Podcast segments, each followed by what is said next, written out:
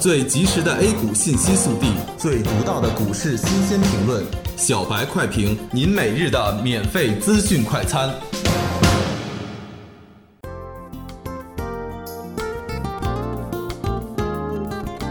各位听友，大家好，欢迎收听十一月十七日的小白快评。小白快评今日话题：沪港通周年板块跷跷板效应明显。今天的 A 股走势有点意外，无视利空，低开高走，尾盘拉升。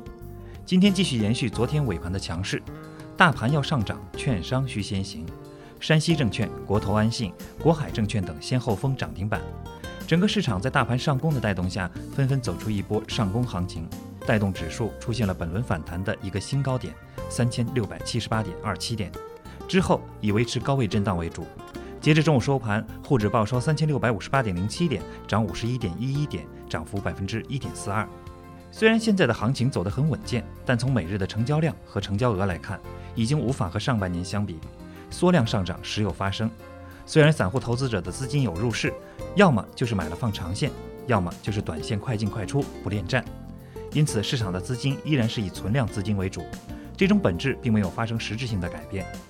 每当大盘上涨过快，券商集体暴动的时候，这种跷跷板的效应就体现了出来，反映到盘面上就是以券商为首的大金融、权重蓝筹在上涨，题材股往往是冲高回落，最后导致大盘冲高回落。由于权重顶托盘，所以大盘回落幅度也不会特别大。消息方面，今天也有很多重磅消息。第一。韩国计划在十一月二十六日之前批准与中国的自由贸易协定，利好中韩自贸区概念股。第二，沪港通正式开通一周年，以此为契机，为下一步沪纽通、沪伦通、沪新通、深港通等均有望成为现实提供了借鉴与启发。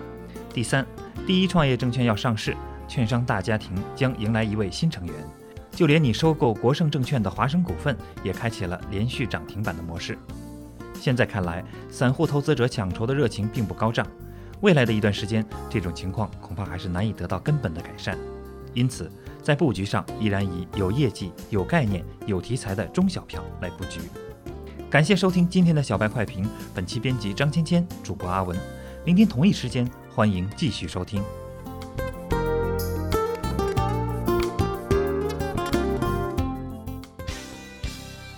学习玩耍。两不误，小白炒股学堂，小白炒股学堂，小白炒股，小白炒股学堂，小白炒股学堂，你的股神之路从这里开始。本节目由北京公牛股科技有限公司制作出品。